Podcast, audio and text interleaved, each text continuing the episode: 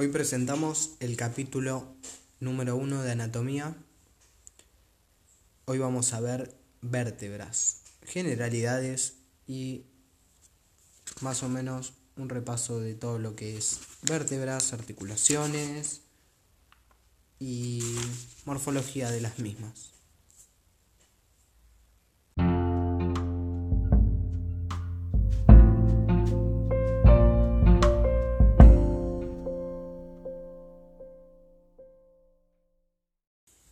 Empezamos por las vértebras cervicales, que van a tener un cuerpo alargado transversalmente, en su cara superior van a poseer apófisis unciformes o semilunares, van a tener unos pedículos que van a nacer de la cara lateral del cuerpo, las láminas van a tener forma cuadrilátera, la apófisis espinosa va a tener un vértice bitubercular, las apófisis transversas van a nacer anteriores al pedículo y van a poseer los denominados agujeros transversos. También van a tener vértice bitubercular. Las apófisis articulares son planas, las superiores están orientadas posterior y las inferiores anteriormente. El agujero vertebral va a ser triangular de base anterior. Una de las vértebras especiales en las vértebras cervicales es el atlas. Es la primera vértebra, el nombre deriva de un titán mitológico que, bueno, que sostenía el mundo básicamente. Es la primera vértebra cervical, C1. No posee cuerpo vertebral, ya que es ocupado por el diente del axis. Está formado por dos masas laterales unidas por dos arcos, uno anterior y, uno y otro posterior. La carilla articular superior del atlas está ubicada en la parte superior de las masas y de forma elipsoide y cóncava va a estar articulando con el cóndilo del occipital. La carilla articular inferior está ubicada en la cara inferior de las masas y son planas y articulan con el axis. Las apófisis transversas van a ser de la cara lateral de la masa lateral y van a ser más largas que las otras vértebras va, a tener una fosita para el axis ubicada en la parte posterior, en la parte media del arco anterior. El tubérculo anterior está ubicado en la parte medial y anterior del atlas.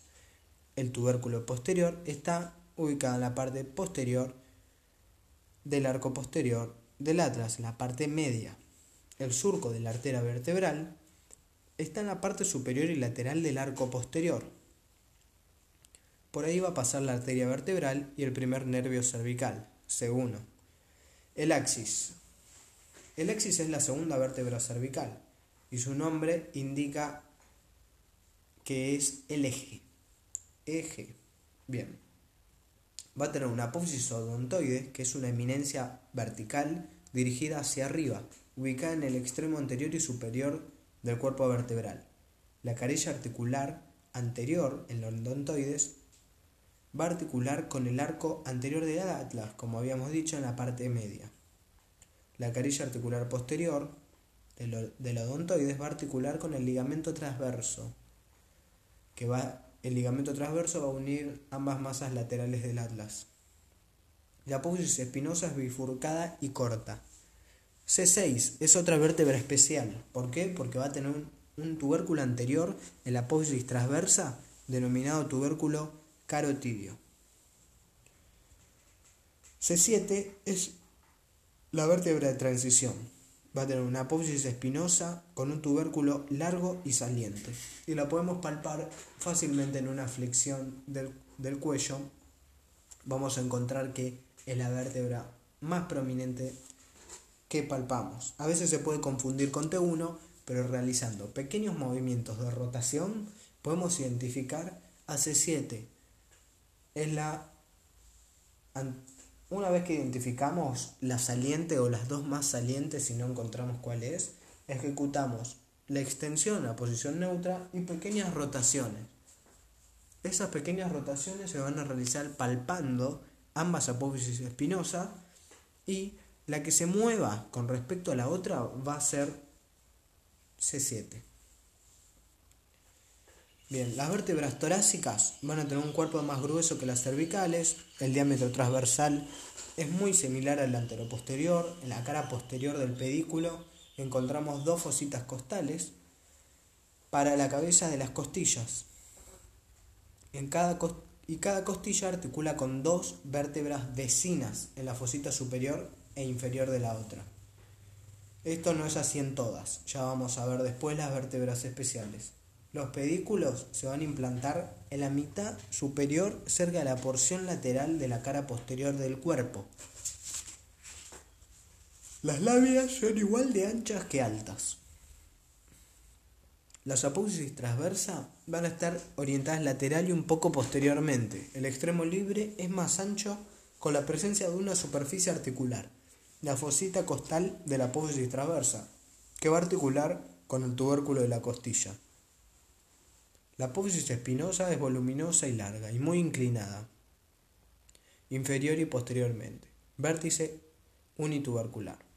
Esto es importante porque cuando nosotros palpamos en la espalda a la altura de las apófisis espinosas de las vértebras torácicas, lo que palpamos en realidad no corresponde con el nivel del cuerpo de cada vértebra, porque estas van a estar muy oblicuas. Después vamos a hablar un poquito de las relaciones vertebrales. Bueno, el agujero vertebral es casi circular y las vértebras especiales son T1, T10, T11 y T12.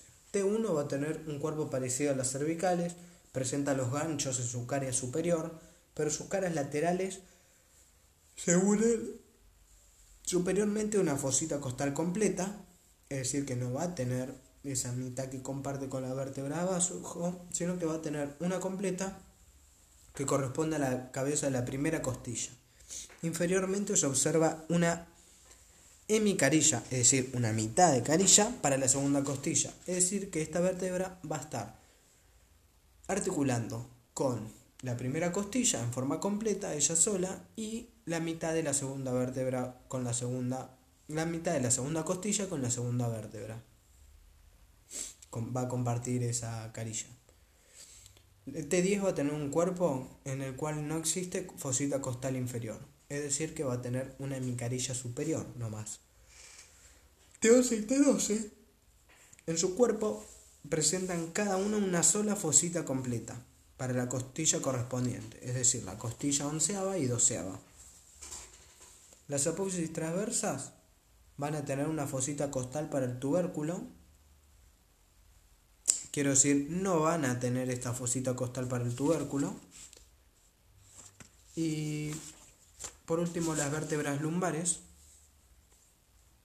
van a tener un cuerpo muy voluminoso y reniforme, es decir, con forma de riñón y de eje mayor transversal. Los pedículos son muy gruesos y se implantan en la cara posterior con una dirección antero-posterior.